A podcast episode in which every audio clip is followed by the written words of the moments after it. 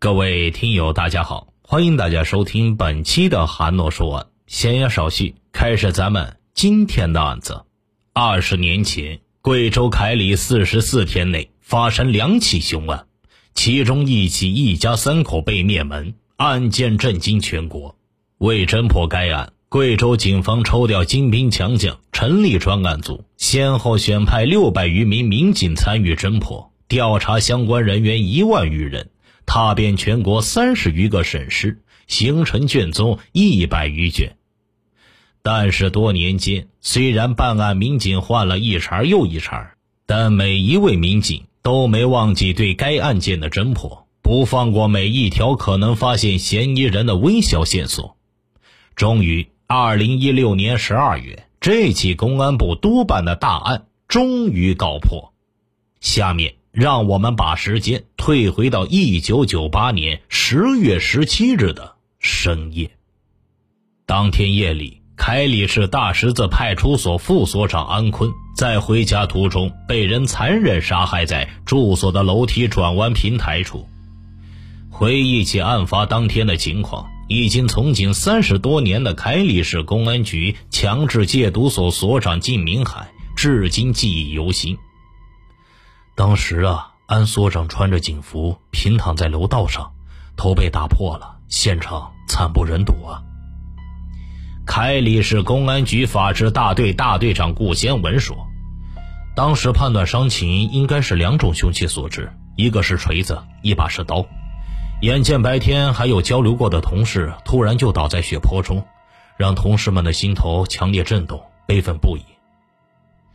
警察被杀。”在整个凯里市吵得沸沸扬扬，人心惶惶。更令人不安的是，现场民警发现安所长的配枪不见了。警方推断，配枪极有可能是被凶手抢走了。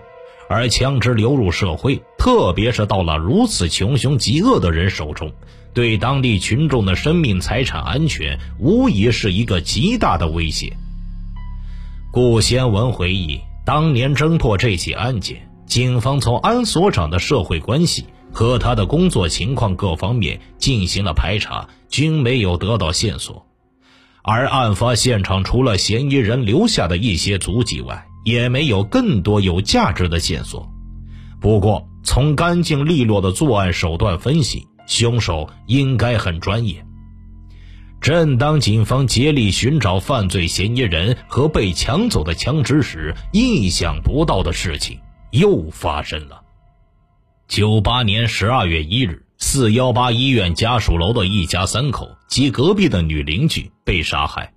经警方调查，被害人是时任中国银行凯里分行行长乐某、妻子房某、十四岁的女儿以及他们的邻居刘某。根据后来凶手交代。案发当天，凶手跑到乐某家，当时乐某并不在家中，而是在外面吃饭，只有乐某老婆在家。凶手骗取乐某老婆开门后，让其呼乐某立即回家，而乐某读初中的女儿也在那个时候放学回家，而被凶手制住。乐某到家后，凶手先向乐某腹部开了一枪，让乐某丧失反抗能力，但意识还清醒。随后，凶手便在乐某面前将他女儿的脚筋挑断，折磨她，残虐她。而乐某女儿的惨叫声，居住在附近的许多人都有听到。但谁又能想到，这样一座平静的小城中，正发生着这样残酷的事件呢？而第四名死者，也就是住在乐某楼下一层的乐某司机的老婆刘某，还跟她老公说：“怎么楼上这么吵？”是不是乐某两口子吵架打孩子出气儿？于是便上楼去劝架，但敲门时被藏在门后的凶手一把拉进屋内，在玄关处被杀死，身中十九刀。凶手作案后离开前，在房间内摔了数瓶白酒掩盖气味，并将煤气罐打开，试图毁掉现场的痕迹，但由于当时煤气罐中余气不多，并未燃爆。否则，可能案发现场许多东西，警方也难以还原了。尸体是在第二天被发现的。缘起乐某老婆单位发现乐某老婆没有来上班，打家中电话也无人接听。若是平时也不会引起人注意。正好那天单位有个事情，必须要乐某老婆开抽屉去取，单位的人便打电话给乐某老婆的父母，而他的父母也联系不上乐某老婆和乐某，他们感觉可能有事，便跑到乐某家去。打开门，便发现了那令人惊恐的场面。乐某老婆家人报警以后，警察封锁了现场。并对现场进行了勘查。当时，一个刑警在门缝里边发现一个弹壳，这是六四式子弹的弹壳，他就跟我说：“金哥，这案件大了。”靳明海回忆道：“经过现场勘查，被害人中有两人是中枪身亡，另外两人的致命伤是刀伤。警方对案发现场提取的弹壳进行技术鉴定。”枪支的来源印证了办案人员此前不安的预料。通过对两枚弹痕的鉴定，发现这就是安副所长所持的枪支发出来的子弹。顾先文说：“刑侦专家在对幺零幺七案发现场留有的血脚印与幺二幺案留有的脚印以及刀伤进行技术比对后定论，两起案件现场提取的足迹，被害人身上的刀伤均为吻合。”由此，警方正式将两起案件串并，称为“凯里两案”。凯里两案的发生惊动了公安部，一名副部长到凯里督办，顶级专家协助，并悬赏巨额资金缉拿凶手。在幺二幺案发现场，警方发现一个液化气罐的阀门处处于打开状态，软管被切断。显然是嫌疑人曾试图制造火灾以掩盖犯罪真相，同时案发现场有被大面积的翻动过，警方怀疑嫌疑人作案过程中戴了手套，作案后又对重点痕迹进行了清理，现场遗留的痕迹物证非常有限，在勘查中，刑事技术人员在卧室的衣帽架上发现了几枚新鲜的指纹。将指纹与被害人的指纹做了比对后，专家认为这些指纹极有可能是嫌疑人留下的。这几枚指纹被警方作为最重要的线索，最后也成为了案件的突破口。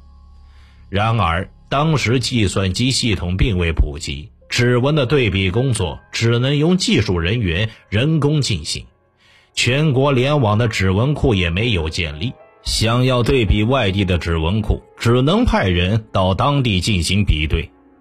为了寻找和证明指纹，专案组开展了大海捞针式的工作，全国所有的城市、所有的劳改劳教场所都去了。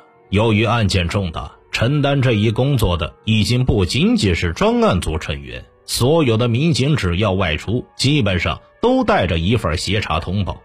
比对指纹几乎成了当地每一位民警的任务。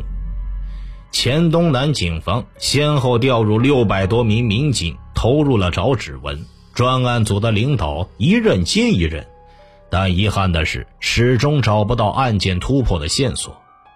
凯里两案一直是压在黔东南民警心上的一块大石，也被警方视作一种耻辱，大家都抬不起头来。直到二零一六年，案件迎来了重大转机。三月间，公安部在全国范围内组织开展疑难命案积案攻坚行动，凯里两案被列为重点侦破的九起案件之一。公安部刑侦局副局长刘忠义说：“经过仔细研究，我们感觉这个案件中的犯罪分子的目的就是先抢枪，抢枪的目的就是要侵财。”二零一六年六月二十三日，公安部派出强大的专家工作组赶赴凯里，将尘封十八年的命案现场再次打开，对现场重新组织勘查，对证据再次进行梳理，找到了一些痕迹和物证，但经过一个多月的排查，又全部否定了，一切又都回到了原点。一如十几年来，警方一次次满怀希望有所突破，又一次次希望破灭，从头再来。专家组会诊后决定，再次将主要精力放在指纹的调查对比上。经过大量工作，一个振奋人心的消息传了过来。二零一六年十一月八日，台江县公安局采集了一个压在看守所的嫌疑人指纹，经技术人员初步比对，发现有相似的情况。这个嫌疑人就是黄德坤。此时的黄德坤已经是一名国家干部，为凯里市经济开发区城管局局长、凯里市棚户区改造办副主任。二零一六年七月五日，黄德坤因涉嫌严重违纪接受组织调查。十一月八日，黔东南州台江县看守所民警录入了黄德坤的指纹。之后经过比对，黄德坤指纹和十八年前被害行长乐某家中衣架上的指纹完全吻合。警方立即将案发现场存封了十八年的衣架重新拿出来，经过技术鉴定，发现上面有食指、中指、无名指和小指的指纹，全都是黄德坤的。这个消息太重要了，太鼓舞人心了。凯里市和黔东南州两级公安机关的全体民警无不欢欣鼓舞。苦苦追寻了十八年。就快成功抓获犯罪嫌疑人了，专案组民警按耐不住心头的喜悦，犹如案情重大。专案组对这个结果也是慎之又慎，对指纹对比中的情况进行了细致核查，决定先把这个人外围情况摸清楚。审讯组决定于二零一六年十二月一日这个特殊的日子正面接触黄德坤。由于准备充分，运用方法得当，黄德坤在十二月二日的第二次审讯开始不久，心理防线就崩溃了，主动交代了犯罪的过程。根据其交代，当晚警方便将另一名犯罪嫌疑人潘凯平抓获。背了十八年的黑锅，终于要把他放下了。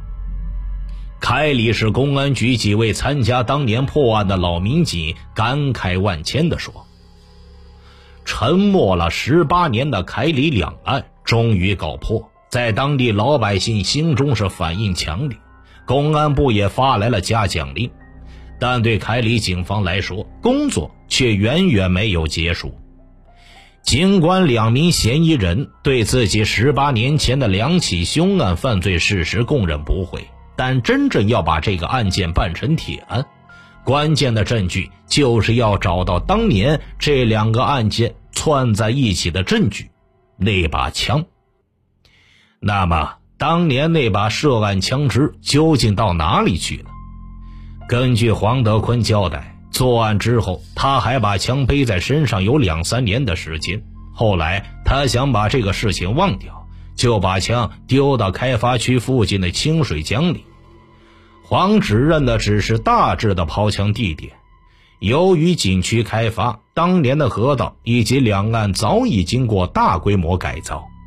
十多年过去了，枪究竟是不是还留在原来的河道里，谁都不敢确定。然而，这把枪是定案的关键证据。凯里市公安局局长傅东一声令下：“下河捞枪。”如果要找枪，就要把江底的淤泥处理掉。在处理淤泥之前，先要把水抽干，这是一个非常庞大的工程。先得对上游水坝拦水，用十几台大型的水泵把河道抽干后，又运走上百吨的淤泥。几百名警察以及打捞专业人员便聚集在河床里，在齐膝的淤泥中找枪。民警们和专业打捞人员将河床划分为一个网络化的区域，逐块在淤泥中进行查找搜寻。一天下来，每个人都变成了泥人。一天、两天、三天，经过在淤泥中不间断的寻找，功夫不负有心人，到了第四天中午，终于把手枪找了出来。找到了，找到了！就在当天，在淤泥中发现枪的一名特警兴奋地大喊了起来：“枪的不远处还有几十发子弹！”经技术部门处理，枪外面的锈被去掉，枪号显现出来。经对比，这把枪的枪号与安副所长被抢的那把枪的枪号完全吻合。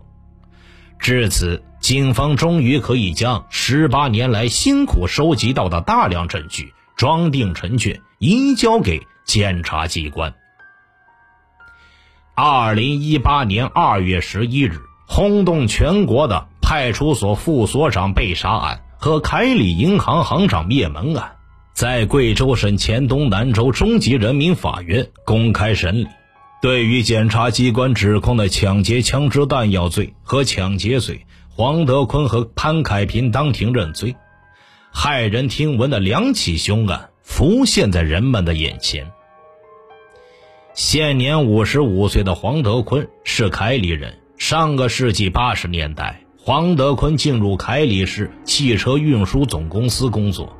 九十年代初，他离职下海，在经商的过程中，黄德坤开过录像厅、歌舞厅，但在一九九六年时，歌舞厅因为一场火灾而关门，黄德坤的所有积蓄和心血毁于一旦。随后，黄德坤又开了一家冰激凌加工厂，最终还是倒闭了。连续两次经商失败，使黄德坤债台高筑。他急需找钱来摆脱困境，于是黄德坤找到了自己的发小潘开平，潘也同样缺钱，两人当即一拍即合。两人计划着找钱的办法，事先抢到枪，再去抢运钞车。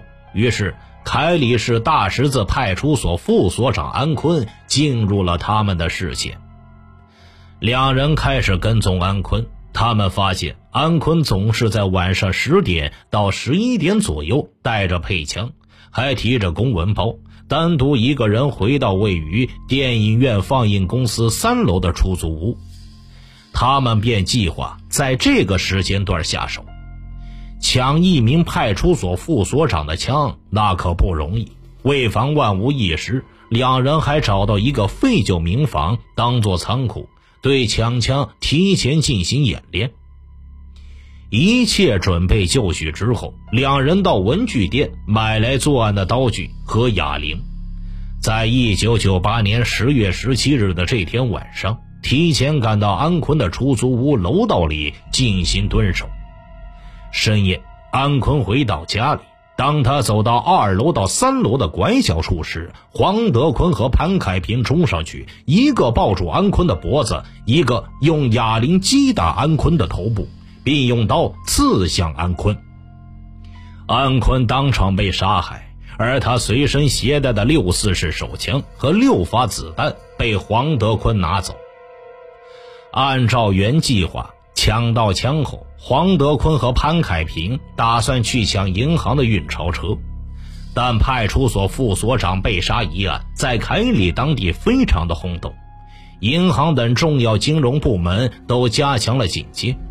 两人认为抢运钞车的难度过大，便把抢劫的目的转移到金店。一天，黄德坤无意间看到凯里支行行长乐某，他猛然想到乐某家应该很有钱。于是，抢劫的目标又从金店换成了乐某。摸清乐某情况后，一九九八年十二月一日中午，黄德坤和潘凯平将乐某一家三口相继杀害，邻居刘某也被两个歹徒残忍杀害。作案之后，两人在乐某家中搜到两千多元财物以及三十多枚纪念币，他们将现场重新布置了一番。把液化气罐的阀门打开，管子割开，然后搬来电炒锅，并将火开到最大。随后把衣服、被褥等易燃物品也搬出来，撒上酒。此举的目的是营造一个这家人失火导致死亡的假象。两千年左右，黄德坤摇身一变，成为凯里市经济开发区的一名司机。由于善于巴结领导。他升任开发区城管局局长，市棚户区改造办副主任，直至案发。和黄德坤不同，潘凯平被捕时仍为凯里市经济开发区某政府部门的临聘人员。在庭审自我辩护阶段，黄德坤表示自己对不起受害者及家属，愿意对受害者家属进行经济上的补偿。潘凯平表示自己没文化，但这十八年来寝食难安，自知罪孽深重，特别怕黑夜，头发也掉了很多。当法官问潘凯平还有什么请求时，潘说：“如果执行死刑，希望把我的遗体捐给红十字会，把器官捐给有需要的人。”二零一八年八月三十日，经黔东南州中级人民法院审理，判处黄德坤、潘凯平死刑，剥夺政治权利终身，并处没收个人全部财产。正所谓天网恢恢，疏而不漏。制造了这一二十年前震惊全国的特大恶性抢劫杀人案的两名凶犯，终于受到了法律的严惩。听大案要案，观百态人生。欢迎留言、转发、点赞。微信公众号搜索并关注“说书人韩诺”，即可了解更多大案要案。好了，这个案子就为大家播讲完毕了。咱们下期再见。